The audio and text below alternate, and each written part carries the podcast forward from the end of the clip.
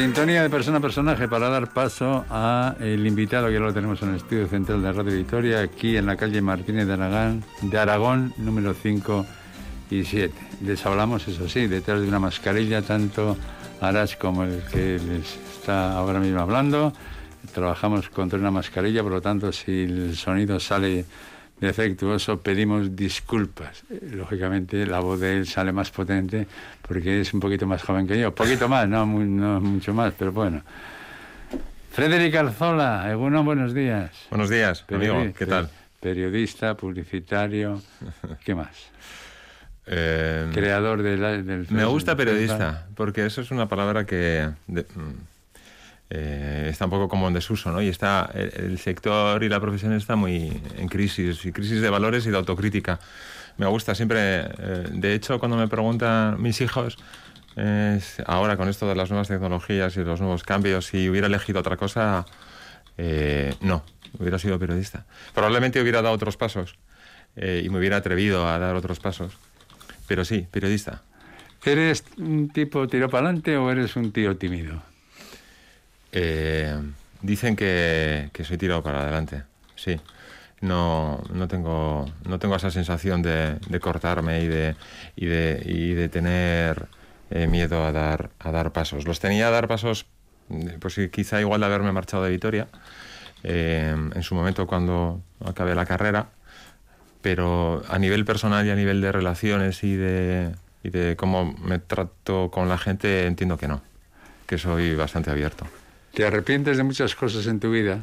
Sí, claro. Por ejemplo, Bueno, pues eh, acabo de cumplir 50 años, algo que parece increíble. Tú dices, estoy, estoy cerca de ti porque tú tienes muy, muy poquitos más, Cherra. sí, más. Pero 50 años. Dos, dos telediarios. más. Dos telediarios. Sí, pues una de las cosas que me arrepiento es que mm, antes, de, antes de acabar la, la carrera en, en Lejona, eh, yo empecé a trabajar también eh, en, en la radio en su momento, an- antes de terminar la carrera, y sí que se dieron una serie de oportunidades para haber eh, irme ido a, Madrid. ¿no? circunstancias de, eh, personales en casa también, eh, mis aitas eh, que justo pues se habían separado, eh, entonces bueno pues eh, la situación no era como muy estabilizada como para dar ese paso. De eso me arrepiento de no haber, haber dado ese paso y luego posteriormente tal. Y luego ya decisiones personales también. Decisiones personales que dices, joder, si en ese momento hubiera reflexionado, hubiera parado, me hubiera dado mi tiempo, pues las igual hubieran sido eh, es- las mismas decisiones, pero ya un poco más, eh, bueno, pues mm, serenas, ¿no? Eh, sí, sí que te arrepientes, pero, real- pero te digo también la verdad, de, mm, esas mochilas eh, hay que dejarlas atrás. Eh, Mirar para atrás sirve de poco. Sí. Eh, Y además te puedes convertir en estatua de sal. Efectivamente. ¿no? Ah. Ese ejemplo de la Biblia es muy interesante, ¿no? Si miras El aquí y el atrás, ahora, Cherra, el aquí y el ahora. te quedas Sí, petrificado. sí, sí, efectivamente. Y yo ¿Con qué sueñas, Frederic? O, eh, hace mucho tiempo, cuando Euskadi vivía una etapa eh, muy difícil de violencia y, estaba ETA y tal, de verdad que soñaba, yo creía que no íbamos a ver ese final, de verdad, de, ETA. Eh, viniendo para aquí yo recuerdo, digo, pues que me preguntará Cherra Arach, ¿no? Eh, yo trabajaba en el mundo cuando el, el, asesinato de Fernando Buesa y Jorge Díaz Elorza, ¿no? Eh, hace 20 años. Y yo te lo juro que yo lo que soñaba entonces era que mis hijos, eh, hace 20 años no, no tenía hijos todavía, pero cuando los empecé a tener, tengo tres, soñaba de verdad eh, en ver eh, un Euskadi en paz, de verdad, te lo, te lo prometo. Creía que no lo iba a ver, sinceramente, por toda la crispación, ¿no? toda la cale barroca, ir a, Donosti, al Festival de San Sebastián, a cubrirlo, y, y- y en cinco minutos había ahí, ¿no? Soñaba eso. Pasado ese tiempo, ahora, felizmente, hay que curar esas heridas, todo en ese proceso en el que estamos. ¿Con qué sueño?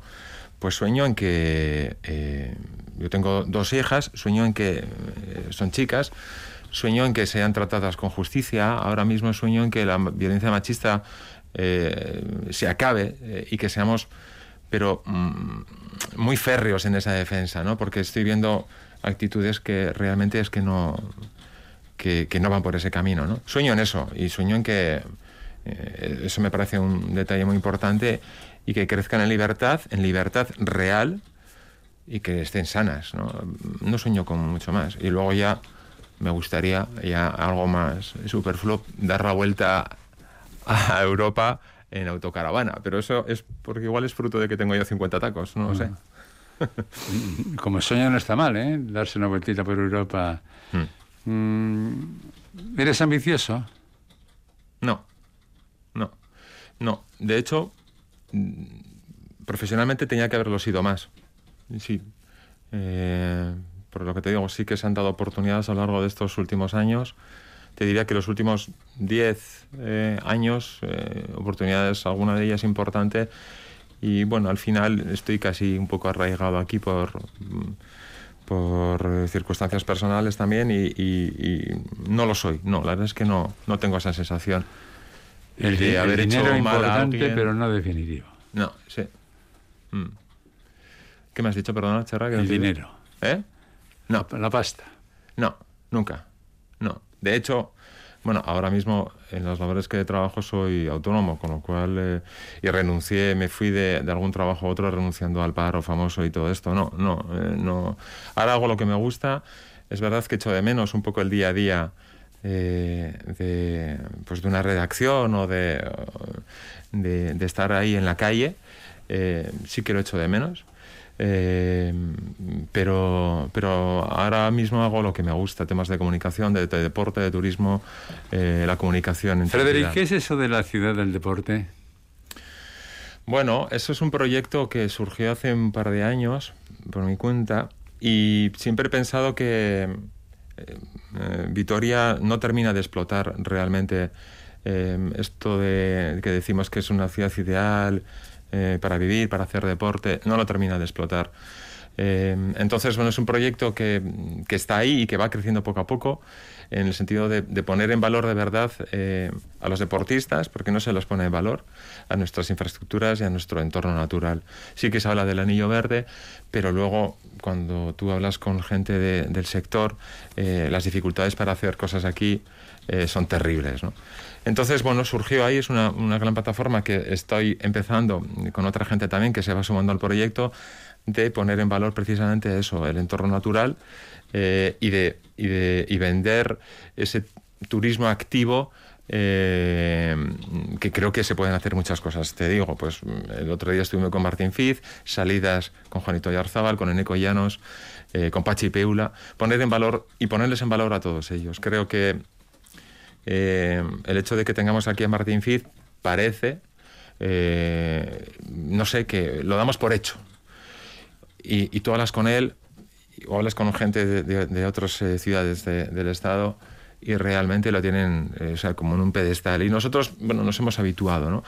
Bien, yo creo que hay un margen para poder hacer cosas para de verdad situar a, a nuestra ciudad y al entorno, pero claro, eso significa eh, facilidad para organizar cosas, eh, bueno, que los trámites sean diferentes.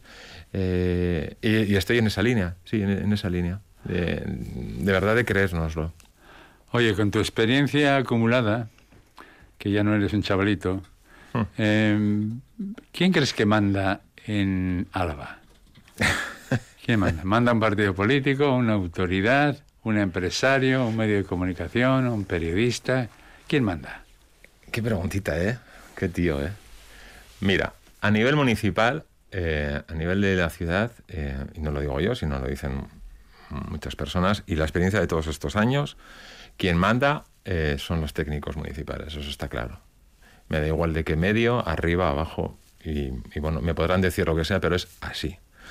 Eh, solo hace falta pasear por la ciudad y ver eh, permisos de vía pública. ¿Quién manda? Los técnicos, mm, ¿vale? En mayor o menor grado, quien esté arriba, quien esté abajo.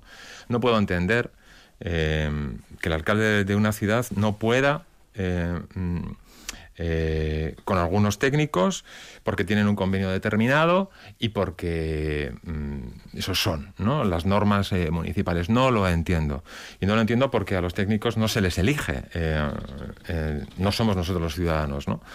Y eso es algo que se reitera siempre, siempre, siempre, siempre, siempre. la ciudad se hace en función de unos criterios, de unos técnicos que no sé si viajan fuera de aquí, no sé si tienen comparativas con otras ciudades, no sé si pisan de verdad la ciudad y, realmente ellos no les votamos, les votamos a, los, a un programa electoral, eh, que esa es otra también, ¿no? A, la hora de, que nuestros políticos se pongan de acuerdo. Eso es eh, un mal endémico que ya lo sé que, no, no, digo nada nuevo, ¿no? Eh, eso a nivel municipal. a nivel de, de, diputación y de territorio, bueno, eh, ahí entiendo mm, que pesan también las grandes empresas, las industrias, ¿no? Eh, que pagan un IVA a la Diputación y para bueno, pues eh, entiendo que para algunas decisiones pues van para un lado o para otro, ¿no? Ahí yo creo que el poder está un poco, bueno, pues sí, igual sí que se centra más en la casa, en la Diputación, los técnicos como tal igual no tiene tanta fuerza, ¿no? Y no lo vemos más día a día, ¿no? A mí me da mucha pena, porque creo que Vitoria, a mi juicio, ¿eh? Eh, evidentemente, y, un poco, conociendo un poco los intríngulis y un poco los entresijos, se ha vulgarizado. Eh, se ha vulgarizado, sigue perdiendo oportunidades y, tenemos esa tristeza en nuestra espalda sin una identidad clara, por mucho que digamos que somos green, mm, bueno, se ha vulgarizado y, creo que es un mal, mm, también sueño con eso, con que Vitoria sea de verdad que resplandezca y que, eh, que la clase política de verdad se ponga de acuerdo. Pero es que si se pelean por unas marquesinas, pues es complicado. Hoy leía también ¿no? en, el periódico, en el correo, eh, el tema de tu visa, el déficit de tu visa. O sea, se ha hecho un análisis de verdad. Eh, ¿Por qué hay este análisis, eh, este déficit de tu visa, bueno, sí, va de pasajeros, la pandemia, todo lo que tú quieras. Pero entonces mi pregunta es, ¿y por qué nos metemos en un bus eléctrico que no sabemos el coste real? Y eso se empieza a multiplicar, Cherra, y eso es lo que me duele de esta ciudad, ¿no? Eh, que no hay una estrategia a medio, eh, a medio y largo plazo y compartida. O sea, no creo que sea tan difícil, ¿no? tener unos proyectos comunes. Y ahí seguimos. Pero bueno, antes era más combativo. En el mundo del deporte ya sabemos quién manda. Está, sí, es fácil. Está bien, está bien. Yo al Vasconia eh, y al grupo eh, y todo el trabajo de Querejeta, eh, también yo trabajé en, el Alavés, como bien sabes también, en la época de Gonzalo Antón, director de comunicación. También he visto esa parte del deporte, ¿no? Una parte que no me gusta tampoco del fútbol profesional. Una cara B que no, que no me gusta. pero yo, al Vasconia, es un gran embajador de, de la ciudad, por supuesto y a nivel de ingresos y de promoción e-, económica, incluso de es que no se lo voy a quitar nunca, ¿no? Pero de verdad hay un debate ahora en la ciudad de si en su momento era necesario la ampliación del Buesa Arena, si hay una necesidad real de una ampliación ahora de Mendizorroza, cuando tenemos 14 centros cívicos, cuando tenemos el, el, Itadier Arena muerto de risa, cuando tenemos Mendizorroza, cuando tenemos eh, Gamarra, o sea, es decir, eh, y luego no sabemos que qué hacer tampoco con el teatro principal, que por mucho que lo dejes bonito se ha encajonado, no, no tiene posibilidad de, ampliación. Es que ese debate, es que no lo entiendo, es que no se ha llegado a dar. ¿Qué hacemos con las infraestructuras, infraestructuras de esta ciudad? No, hacemos y, seguimos en esas. Y no es una crítica a, a José Querejeta, por supuesto que no. O sea, vamos, me encantaría haber tenido la oportunidad de trabajar con él para aprender, te lo digo de verdad es, una crítica otra vez a la ciudad, a, que no se plantea cosas y que por inercia hace eh, proyectos, pero sin pensar en todo lo que tiene detrás, ¿no? Eh, y de esos hay muchos ejemplos. Mm. Bueno, me pedías de canción My Way. Hoy, sí. Que a mí me gusta la versión de Frank Sinatra, pero él me dijo, no, no, no, no. a mí me gusta más la, la versión de, de esta señora. Venga, pues que suene. end is near. And so I got to face the final curtain, curtain. Friends, I'll say it clear and state my case,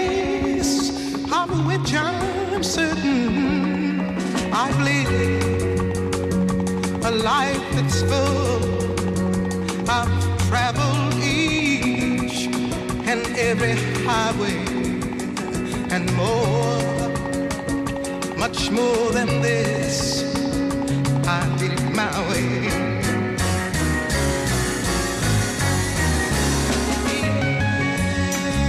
Regrets. I've had a few, but then again, too few to mention. I did what I and saw it through without exemption. I planned each charted course, each careful footstep along the byway. Yeah, oh, much more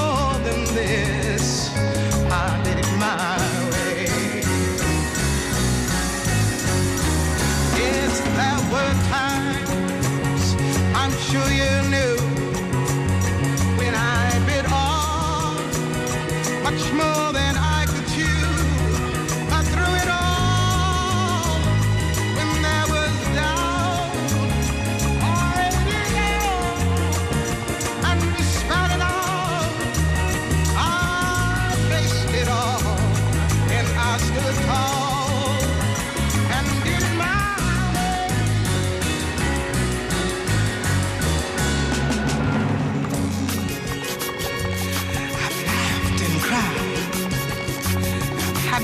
my my share of losing.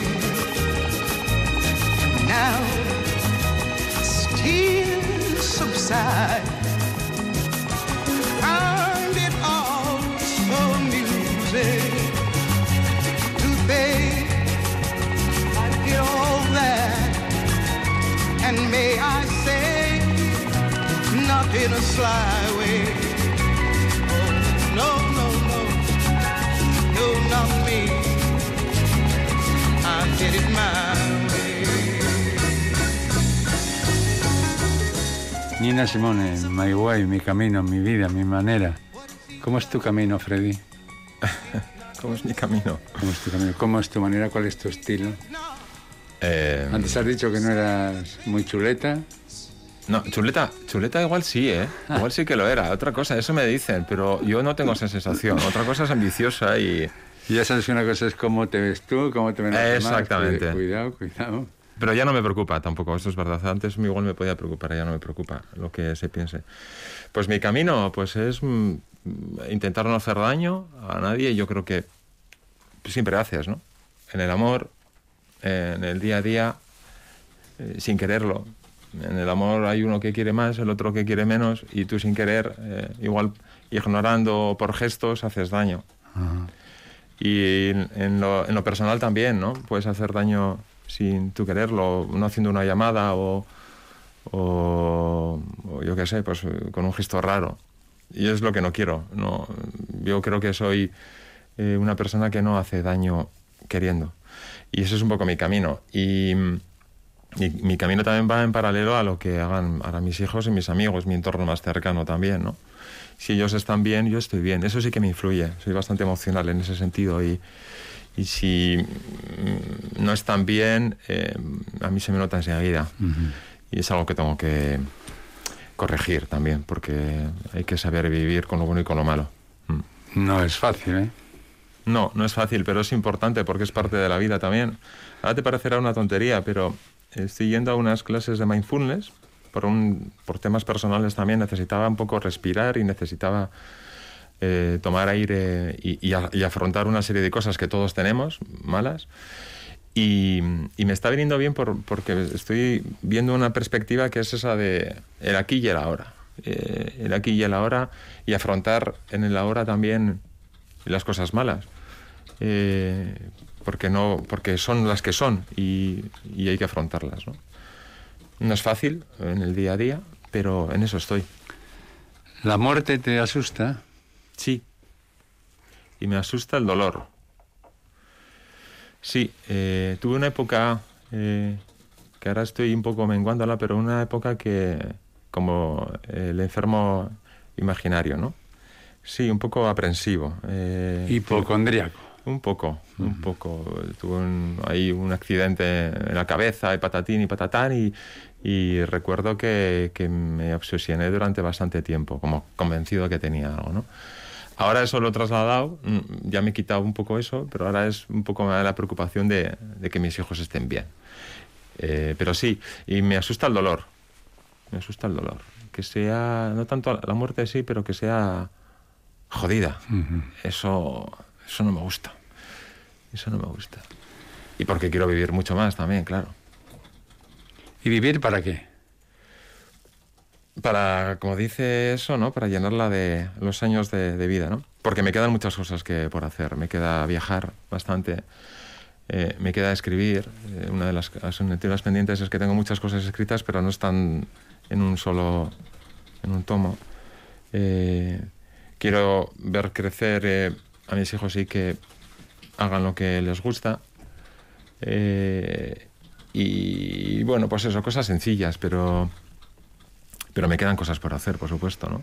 Estar al lado de los que más quiero, de mi ama, de José Ra, que ahora lo están pasando mal, de mi Aita, de mi hermano. Un abrazo, ¿eh? Para los dos. Venga, ánimo, pa'lante, pa'lante. Entonces, bueno, eso, lo, lo que todos. A. José Arra no hay que decirle pa'lante porque este siempre va pa'lante. José Ra, sí. Sí, sí. siempre pa'lante. Siempre con una copa de vino y un trozo de queso. Y de azabal. Eh, y una sonrisa permanente. Sí, sí. Sí. Un gran tratante de seres humanos. Sí, esos son esos dos, junto con otros, esos son dos grandes ejemplos eh, que hay que mirarse un poco en el, en el espejo. Mi ama, José Ra, lo que transmite en el día a día, ¿no? Y sí, eh, pues eso es un poco. Esta es una sociedad hipócrita. Mm, mucho. Yo creo que la pandemia, vamos, nos ha desnudado otra vez. O sea, esto de... Ayer lo hablaba con una gran periodista, con Estivaliz, eh, vuestra compañera también de, de Teleberry, por una, otra entrevista que le he hecho, y decía, y estábamos los dos de acuerdo, que esto no nos ha hecho mejores, todo va a todo lo contrario. O sea, cada uno va a lo suyo. Entonces, ese discurso de que eh, eh, esto lo hago por los demás, eh, el, bien, el bien colectivo, eh, ¿qué va? ¿Qué va, charra? Si es que no hay más que verlo. Es decir, eh, la manifestación de las manifestaciones que están cada uno por su cuenta, ¿no? La hostelería se queja de que necesita ayuda, el otro que necesita ayudas. Mm, Y nosotros, los de fuera, o sea, los usuarios, ¿qué hemos hecho? Pero si somos los principales culpables. O sea, yo recuerdo antes de, que igual no viene al caso, pero igual sí, no lo sé, el viernes anterior, antes de volver a cerrar la hostelería, los restaurantes de Vitoria estaban llenos. Llenos. Que no íbamos de fiesta, que nos iban a cerrar, que estábamos en pandemia, que estamos desde marzo. Llenos. Y yo me preguntaba, yo claro que tengo muchos amigos hosteleros y me gusta la hostelería, pero no era el día para eso. Has tenido semanas para ir a comer. ¿Y, y eso a cuento de qué? ¿Como un supuesto apoyo a la hostelería? No, eso es ser hipócrita, porque durante mucho tiempo has tenido la oportunidad. Entonces, bueno, eh, que yo también lo seré, supongo, claro que sí. Hipócrita, no. Ah, en algunas ocasiones que haya hecho cosas un poco llevado por la corriente, sí, claro que sí. No soy un bendito, ¿no? Yo cuando te decía que Vitoria se ha vulgarizado, os decía que Vitoria se ha vulgarizado y tal, es que es un poco eso también, la sensación de, te digo, mm, ah, el bien queda, el, ya ni siquiera el bien queda. Entonces yo estoy un poco, eh, ya no me lo tomo con la vehemencia de antes, ni soy tan combativo, y estoy un poco casi, te diría casi a- asocial. Eh, escapo, si puedo, al monte y estoy con gente, entre comillas, que, que me aporta pues naturalidad, ¿no? Como pues, deportistas en el monte, ¿no? Sí, estoy un poco asocial, sí. Ahora, ¿la pandemia la vencemos entre todos o no la vencemos? Como se Bueno, empiece a manifestar ese sentimiento de antisolidaridad, peligro, ¿eh? Serra, eh, de verdad... eh, Todos verdad- responsables. Sí, pero yo estoy mirando un poco, tampoco estoy en el día a día, te digo, bueno, igual sí, no lo sé, con el tema de la pandemia. A mí lo que me preocupa realmente son, que es lo que nos debería de preocupar a todos, incluidos los hosteleros, incluidos eh, cualquier sector, aer- aeronáutica, que se lo están pasando fatal, eh, son las hospitalizaciones, ¿no? Entonces a mí eso me marca. Entonces que ahora se esté hablando de la campaña de Navidad, de dónde voy a tomarme el vermú en Nochebuena, hostia, perdón por esto, pero es que no, no, no hay derecho. No hay derecho a pensar así con lo que, con lo que nos está cayendo. Y creo, a mi entender, es que el gobierno vasco, por ejemplo, la consejería, de, si os fijáis, el de Sanidad, ha pegado un giro. O sea, eh, incluso el Endacari se ha vuelto más contundente, porque están viendo, eh, antes, ¿no? Y la propia consejera, ah, eh, sus discursos, el propio portavoz también, eh, son bastante más directos. Es decir, oye, por favor, eh, que está bajando, pero mirar, mirar un poco lo que está pasando. Pero no sé si termina de llegar o no. La sociedad parece ser que no. O sea, no, no nos llega. O sea, no, es algo que también me preocupa, ¿no? Eh, el, eh, ya no siquiera a los adolescentes, que va. O sea, si tú miras un poco el tramo de 40 a 60, también eh, eso es un poco, ¿no? Eh, y eso me preocupa, porque si en esta situación de pandemia no somos capaces de digerir esos, ese mensaje que es de bien común, ¿en qué momento lo vamos a, en cuándo? Eh, pero ahí estamos, pensando en dónde vamos a tomar el vermú en Nochebuena. Y Bueno. eso sucede en Vitoria también, ¿eh? Palabras para reflexionar, ¿eh? Hay que darle una vuelta a esto. Yo creo que los medios tenemos que presionar más a la sociedad para decirle el riesgo real que estamos corriendo. Es de todos los días 8, 10, 12 muertos. ¿Pero esto qué es? Lo hablaba con Josi Ciaga también, ¿vale? Eh, presentó aquí en el festival de televisión eh, una serie de documentales de miedo y lo hablaba con él y él lo hablaba con otros periodistas. ¿Por qué eh, el debate ese de enseñar o no imágenes, ¿no? De hospitales, de, de muertos, de funerarias, ¿no? Que es como que se ha querido esconder eso. Y sin embargo sí que estamos habituados a ver muertos, eh, los, los pobres que atraviesan el estrecho, los de las guerras, eso sí, pero lo otro no. Entonces el debate, era, eh, eh, la gente tiene que ver esto, como ha habido en Vizcaya, tienen que ir a los adolescentes para ir a las UCIs, y para ver realmente el problema que estamos viviendo, o miramos para otro lado. O sea, que lo que estamos viviendo parece irreal, sí, pero ya desde marzo, no. Eh, yo, mi hija mayor, eh, que está en la universidad, hácele, mm, es difícil hacerle entender que su primer año de universidad pues no ha tenido graduación, no, te- no lo terminan de entender. No lo terminamos de entender. Entonces, con yo Esteban hablábamos, igual hay que ser más contundente en el mensaje, porque, chico, mm, se ha demostrado lo que se ha demostrado, ¿no?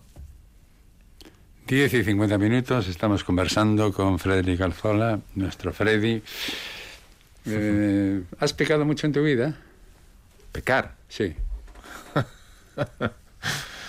Se puede pecar, que sepamos.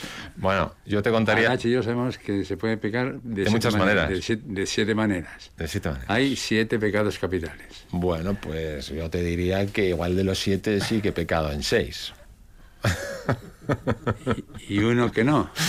Y uno que no, que no recuerdo cuál es. No te digo los siete por no, por no hacer el 100%. ¿Y te has arrepentido de esos pecados que has cometido tan continuamente o no? ¿O forma está pegada a tu piel? Es que las experiencias, sobre todo de juventud, se pegan a la piel y, y te acompañan hasta el fin de tus días. Como te he dicho antes, ah, cada uno es consecuente también y, y te, te arrepientes si- si, si haces daño. Te arrepientes si haces daño, pero ya está. O sea, en su momento mm, era lo que tenías que hacer eh, y lo hiciste. Y, y ya está. Y pides perdón si te equivocas, pero no toda la vida. Está todo el rato. ¿no? Bueno. Resumes. Pues ya está. Ya, Ya está. El persona personaje del- de este sábado ya está. Aracha está tomando notas. Vamos a ver cómo ha recogido en un apunte rápido y veloz y periodístico y de potencia como hace las cosas él, tu visión de la jugada.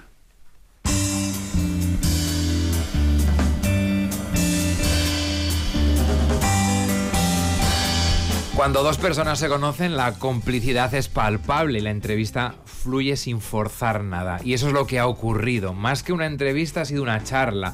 Una conversación que podía haber tenido lugar delante de la mesa de un restaurante y no de un estudio de radio. Pero ha ocurrido aquí. Nuestro persona personaje, que profesionalmente abarca muchos sectores y ámbitos, se define como periodista. Quizás eligió esta profesión por ser echado para adelante.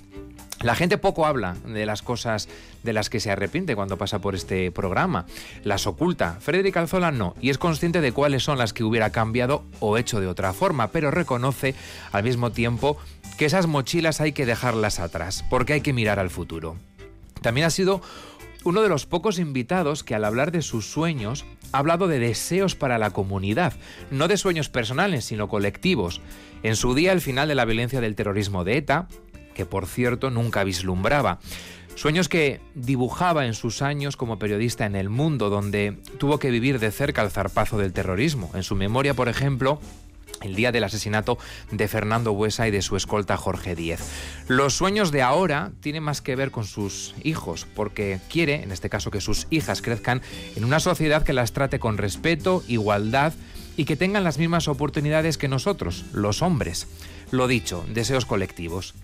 La entrevista ha fluido con complicidad, con sinceridad también. Ha hablado sin tapujos de política, del tiempo que se pierde en debates superfluos, en la burocracia municipal, en los proyectos que no cuajan y otros que se desarrollan pero que no se han pensado demasiado. También de la, pandemia, de la que dice que poco hemos aprendido y no, no nos ha hecho mejores personas. Frederic Alzola vislumbra su camino, uno en el que no haga daño a nadie, paralelo al de sus hijos y amigos, y en el que se aprenda de lo bueno y de lo malo, pero sobre todo un camino en el que importe el aquí y el ahora, aunque reconoce que la muerte y el dolor le preocupan. Pero antes de todo eso, quiere vivir y vivir para poder cumplir con todo lo que le queda por hacer. Escribir y viajar. Qué bonito. ¿Qué le parece? Perfecto. Perfecto. Arach, de verdad, muchas gracias. ¿Estás de acuerdo? tiempo. Por cierto, dos hijas y un hijo, Sí, Hugo. para que no nos liemos. Sí, cierto. Y diga, oiga, que habla de mis hermanas y de mí no. Sí, sí, sí, cierto. Sí, sí. Sí, ¿Vale? Sí, sí, sí. Bueno, pues eh, tiempo de despedirnos. Gracias, Arach, por ese apunte de Federico Alzola, un periodista de raza, un periodista con el que se puede conversar mucho y de cosas muy importantes. Por ejemplo, podríamos hablar de Gonzalo Antón. Sí. Podríamos hablar de Gonzalo Antón. A personajes... A Peterman conociste, ¿eh? No, justo cuando entró Peterman... eh, Te, li- te libraste. Sí, mira, es una de las cosas también que, que tiene esta ciudad, lo del deporte, ¿no? Eh, Peterman, las barbaridades que hizo, me acuerdo de aquella portada en el interview, y, y a los socios en su momento lo único que les importaba es que el Alavés estuviera en primera. Eh, y estaba pisoteando el nombre de la ciudad, y me acuerdo, el alcalde creo que era Alfonso Alonso, ¿no? Los desmanes que, y los desplantes que le hizo a- al alcalde de nuestra ciudad, me da igual del partido que fuera. Y, y aquí la gente solo le interesaba el fútbol. Bueno, tiempos ya pasados, Sí. pero que hay que recordar de vez en cuando porque la historia forma parte del presente más de lo que ustedes se creen y de lo que a veces pensamos que influye. Frederic Arzola, como siempre, un placer tenerte con nosotros en esta radio que intenta con persona a personaje traer a eh, caracteres e individualidades a gente que ha hecho algo por la ciudad o que ha estado metido en procesos internos de la ciudad de importancia. Él manejó el mundo del fútbol, el mundo del deporte, sueña con el deporte y sueña también, lógicamente, con su familia y con sus hijas e hijos. Y también, como no, con José Riconama, a los que reitero mi saludo. Es que ricasco, Freddy. A vosotros, muchísimas gracias. Publicidad